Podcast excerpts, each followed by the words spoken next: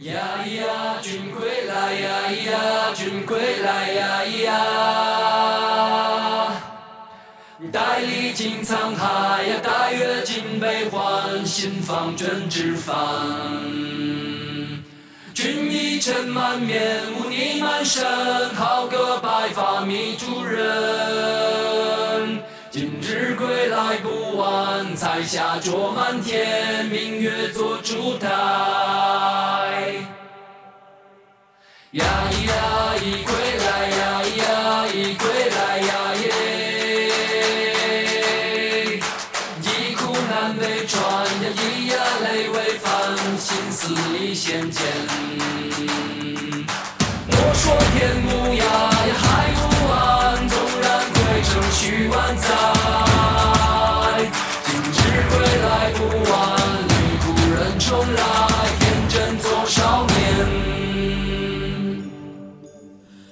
北京时间十二点零八分，这里是正在直播的文艺大家谈，来自中央人民广播电台文艺之声。各位好，我是小东。各位好，我是小昭。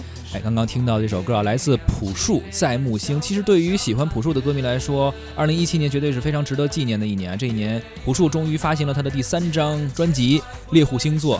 而就在上周啊，久违的朴树又带来一个全新的创作专专辑，这个《猎户星座》里边的一些歌来到了一个腾讯视频的音乐节目的超级版，叫《大事发生》。当天晚上呢，朴树演唱了新专辑《猎户星座》里的歌曲。刚刚听到的《在木星》啊，现在正在唱的这首就是来自这张新专辑。但除此之外呢，还唱了一些大家熟悉的歌，像《生如夏花》《旅途》还有《平凡之路》等等。当演出进行到尾声的时候呢。已经玩开了，很在状态的朴树啊，临时加了一首《送别》。他说他个人很喜欢这首歌，但是唱着唱着呢。突然崩溃的哭泣了起来，情绪是比较激动的啊。不过最后呢，还是坚持完成了歌曲，而且跟大家说了谢谢。你看这节目的名字起的叫“大事发生”，这“声”是声音的“声”，肯定跟唱歌有关。但是呢，从谐音上来说叫“大事发生”。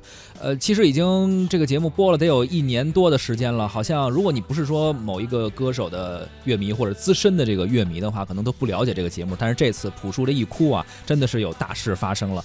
很多人的朋友圈啊，包括一些自媒体上都已经刷爆了，说。朴树唱送别，最后唱到大哭等等这样的标题也是出现了。这个事件发生之后呢，这个小视频就被截出来了，大家就疯转，呃，引发大家怀旧啊，这种什么这种情绪啊，非常感动的这种感觉吧。呃，很多人非常的喜欢朴树，但是呢，在谈到呃寄托和情怀之外，是否呢又把太多的太多的东西寄托在朴树本人的身上？为什么朴树会哭，也引发了很多人的讨论啊。而在哭泣的背后，关于朴树今年发行的新专辑，当天演出除了送别之外，还唱了哪些歌？呃，也就是这个音乐本身，很多东西可能是被忽视和掩盖的。今天呢，我们就来聊一聊这件事情，聊一聊这个节目，也聊聊朴树这个痛哭。这个事件的始末，不知道您是不是也通过一些十万加的刷屏的文章，或者是这一段短视频，了解到朴树最近的这一场，应该说是比较公开被看到的哭泣啊？有任何想要留言的内容，都欢迎通过语音或者是文字的方式发送到文艺之声的微信公众号。我们也来通过一段录音，来感受一下大事发生的现场。虽然我们看不到视频，但是听到的哭泣的朴树。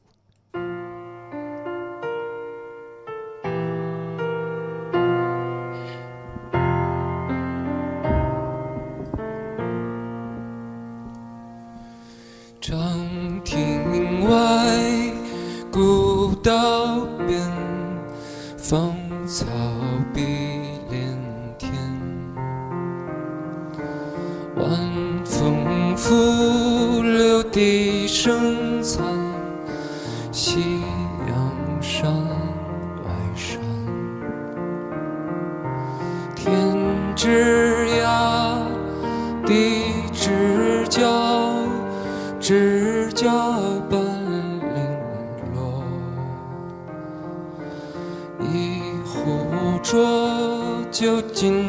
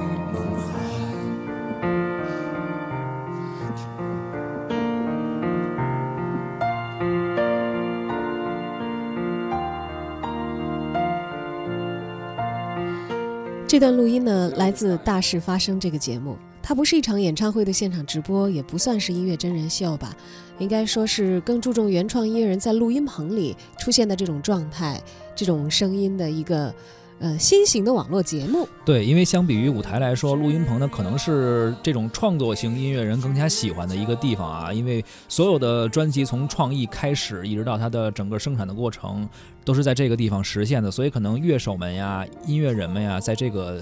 地方，他的状态感觉比较舒服，可能比较松弛，也觉得能够更加的真实的去还原这些创作型歌手他们音乐创作以及演绎的这样这样一个过程。朴树的团队呢，此前表示，为了准备这一次的录音棚的 live 啊，团队从很久之前就开始排练了，是能看出来的，因为我是仔细看了这一段视频。你看，其实你从听的时候，哪怕朴树已经失控，没有在一一个停下了呃这个歌唱的状态的时候，你看和声跟上以及乐手，其实大家都没有落下，在一个 life 的情况下。在发挥着自己非常非常专业的这个表演的才能，是也都是非常职业的乐手和音乐人。那么团队呢？呃，很久之前就排练，刚才讲了，其实这个乐队的阵容呢，比他演唱会的时候，据说是还要更大一些的。可见，其实朴树团队对于这次表演的重视的程度了。没错，而且从数据上看啊，这一次大事发生的直播，呃，其实到后期他已经不是那种完完全的直播了，可能有一些包装啊，还有一些这个加工在里面。但是无论如何，他线上已经突破了二百七十万的观众进行了同步的观看。呃，目前整个节目的播放量已经超过了五千二百万次。这个数据是什么概念呢？你看，与它相比啊，今年呃首期的李宗盛在参加大事发生的时候，目前是一千七百多万次，而朴树这个已经达到了五千二百万次。所以说，可见这个唱到一半哭泣的这个事件啊，对于朴树这期节目应该说是赢得了很多的点击量。就如果是从长期的规划一期节目来看啊，也许这个节目经过了他自己的演进，也挑选了不同的嘉宾，然后有一定稳定的出品的质量。嗯，但是明显这次哭泣的朴树迎来了这期节目的一个大众关注的爆点。对，是一个意外的事件，但是确实是呃成了一个好像无心插柳的一次这个宣传吧。然而人们大多数呢，好像是在这个转发和看短短视频的时候啊，诉说的其实是自己的情怀。是，呃。就有专业的人也在问了，说你们有多少人是在听朴树的音乐啊，还是在看他哭啊？啊，是。我们也邀请到了文艺大家谈的特约媒体观察员、乐评人三十一生，听听他所持的观点是怎样的。想必这两天大家都有被朴树的哭的视频给刷屏。其实每一次朴树，呃，出一些事情或者是发一些新闻什么的，大家都特别关注。可是我觉得。大家每次关注朴树的东西，永远是在他音乐之外，嗯，然后永远是把所有的情怀，把所有不该他去承担的一些东西都给他去承担。我觉得这个是非常非常无趣的。对，因为我因为这两天其实你看，除了朴树之外，呃，还有陈志朋也在刷屏。陈志朋是因为那些辣眼的造型。其实我觉得在一定程度上，我觉得媒体报道陈志朋至少，呃，有新的料可挖。我觉得媒体是在动脑子去分析陈志朋可能一路走来为什么会变成这样子的一个动机。但是朴树这样的，我就觉得大家是有点跟风了。明明朴树是有新歌可以听，有新歌可以聊，他今年也发了新专辑，可是大家永远会在他身上去挂情怀，去挂少年什么什么什么什么的。真的，这个对歌手一个很认真做歌的人来讲，我觉得特别不公平。尤其是哭这件事，可能大家真的过分解读了。人家朴树只是唱一首歌，唱到动情处哭。我们那么多人去看演唱会也是会哭，难道大家哭都不可以了吗？真情流露是没错了，但是过分渲染就会让人觉得烦，而且会对朴树产生，呃，可能会这个东西这个不好的负面会延伸到朴树本人身上。那其实这些又不是朴树的本意。另外一个相似的例子，我觉得是李宗盛，什么少年听不呃少年不听李宗盛，听懂已是不惑年这种句式，所有人都在转发，拜托动一动脑子好不好？一个人讲出这句话，所有人都是一样的思想吗？我们吃那么不一样的东西，经历那么不一样的生活，为什么所有人看东西的观点都是一样的？我觉得只是跟风了，跟风真的很讨厌。所以，请大家放过朴树，好好听他的作品。呃，最后要说一下，就是关于朴树哭泣的这个节目，叫做《大事发生》，是在腾讯视频播出的一个音乐节目。它其实每一期非常有创意的，都会找一些呃我们熟悉的音乐人过来跟乐队现场玩音乐，现场直播给大家听。我觉得这个是一个还原音乐真现场一个特别好的行为。只是有时候一些呃不该承担的一些周边话题会发散到让大家去。忽略掉这个本身很有诚意的音乐节目。其实，在朴树之前的上一期是周华健，周华健讲了一整期的江湖歌曲，这个主题就很有意思啊。我们从小听着周华健的歌长大，去在周华健的歌里面去体味很多的呃金庸的一些很经典的东西。所以周华健那期其实出来以后，大家仅仅是怀旧，这个我觉得就够了啊。但朴树这个 渲染过了，OK，拜拜。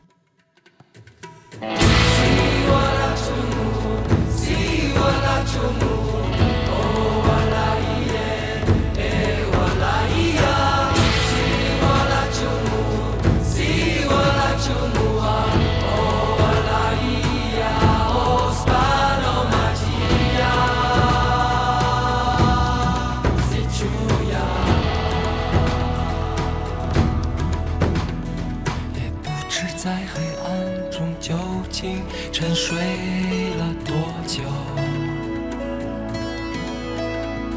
也不知要有多难才能睁开双眼。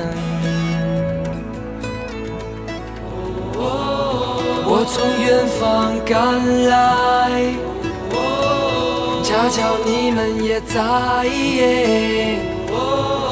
知你留恋人间。我为他而狂野，我是这耀眼的瞬间，是划过天边的刹那火焰。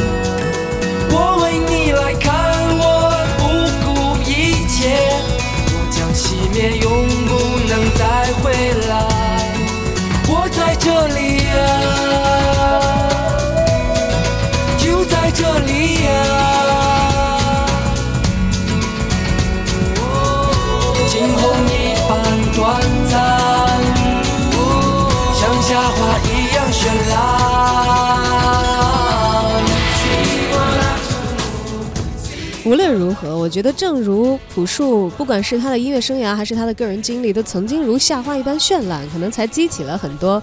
呃，这次转发的这些朋友们嘛，那么多的感慨啊！对，确实是，也是因为这件事情，可能更多的人会关注到《大事发生》这个节目。其实我觉得也是一件好事。呃，其实就朴树哭泣这件事情啊，因为网上有很多小视频的传播，其实我想说一点，也有一些负面的声音。其实有些网友会说：“哎呀，你是不是在演？”等等。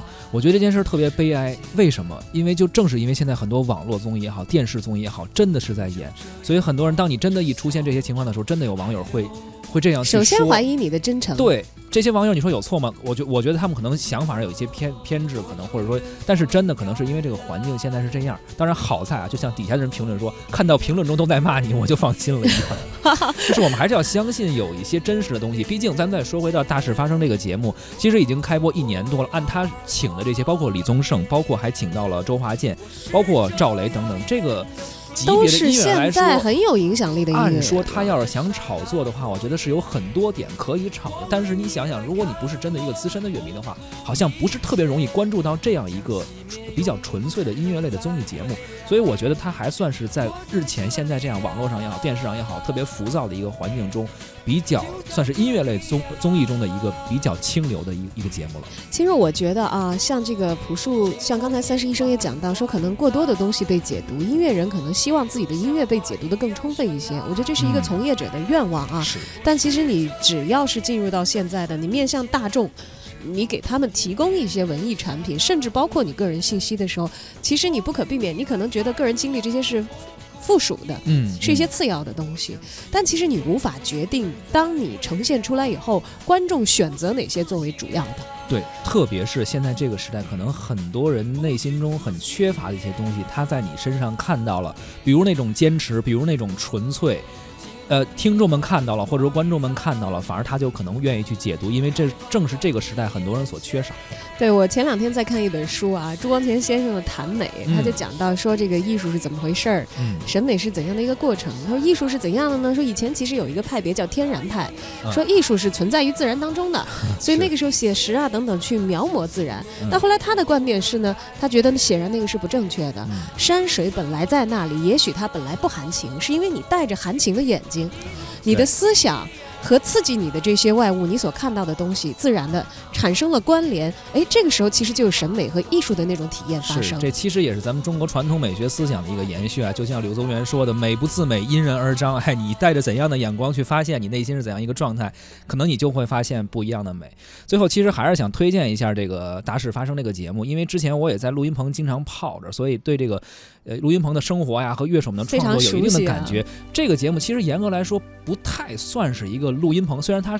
打的是一个录音棚的这样一个音乐节目，它更像是什么？你知道吗？更像是乐队的排练室。排练，嗯，特别像排练室。你像如果录音棚的话，我们可能用电容话筒更专业一些。但是它这里面，你想所有的乐队同期录音，因为可能有一些朋友知道，真正录乐队和歌手的时候会分期录哈，先录伴奏啊对，、钢琴啊然后再唱对把层次叠起来。但是他们为了现场的效果，他们是在同时唱。其实这个更像是一个乐队的排练室，所有人都在那儿，吉他、贝斯、鼓啊等等这样的感觉。他们首先有那种非常舒服的状态，因为大家都是音乐人，都是职业的，而不需要面对那些可能去领了盒饭，然后去要给给你哭流眼泪那些观众，以及不需要面对很多编导给你的一些台本和一些所谓设置好的一些所谓真人秀。他们在最自然的状态里，对，去释放自己。因为排练室和录音棚真的是音乐人们他们每天摸爬滚打的一个地方，所以我觉得还是那两个字相对纯粹。对，而朴树其实一贯给我们的印象，他是一个活在自己独立的世界里的这么一个人啊。当然，这个这也只是我的解读和 和我的认知，可能跟他本人还是有很大的差距的。是，但是，当他在这个节目里呈现出来他流泪的一面的时候，其实我觉得不妨想一想，这个事情本来对我来说是不意外的。嗯，他是一个在我印象当中敏感的人，对，执着的人，似乎又不是那么愿意跟大众媒体接触。你看，像汪峰老师天天盯着是头条还是二条这样的一个 一个印象啊，至少在我一个这个他的音乐的欣赏者的这个印象当中，我注意到他是那种永远咬字的时候最后一个字的归音归不了的这么的一个 歌手啊，这可能是我的点。所以我觉得他是如果如此多情敏感，呃，在唱一首歌的时候，其实内心。确实没有经受住那个情感的波动，对，忍不住没有完成这一次的歌唱的话，是一件很平常的事情是，而且当时其实也有一些比较相对来说专业一点的乐迷网友也在评论中会说说，可能有些人不了解，因为朴树最近一段的生活是因为他的朋友啊，还是呃，就一些是对发生了一些变化，刷所以屏的文章讲了很多很多对他的身身所以可边的人的故能。也确实是触景生情，因为唱到送别这一首歌嘛，等等。啊，总之呢，这个每个人都有不同的理解，每个人都有不同的看法，而这个节目还在继续。其实之前像赵雷也参加过这个节目，他在呃采访中也聊到了这个节目和演出的差异。他说，《大事发生》是一个在录音棚里做的节目，会更加注重细节和声音的品质。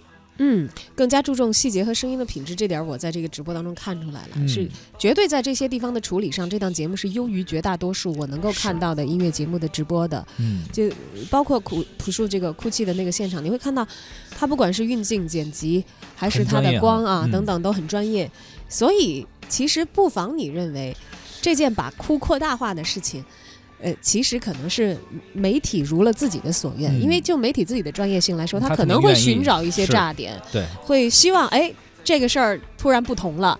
你说一个歌手在舞台上成功表演那是正常的，出点嗯事故这个好，呃，出点这个像流泪这样，尤其有没有看到过朴树流泪的时候，这点就来了。哎，大家其实区分开来看的话，这件事情也没有那么的复杂。没错，你看李宗盛就说了，其实录音棚是音乐人的家，它也是让你容易犯错的地方。有错就在这儿犯完，就不会出去再犯错了。这里的演出是最舒展、最自然的。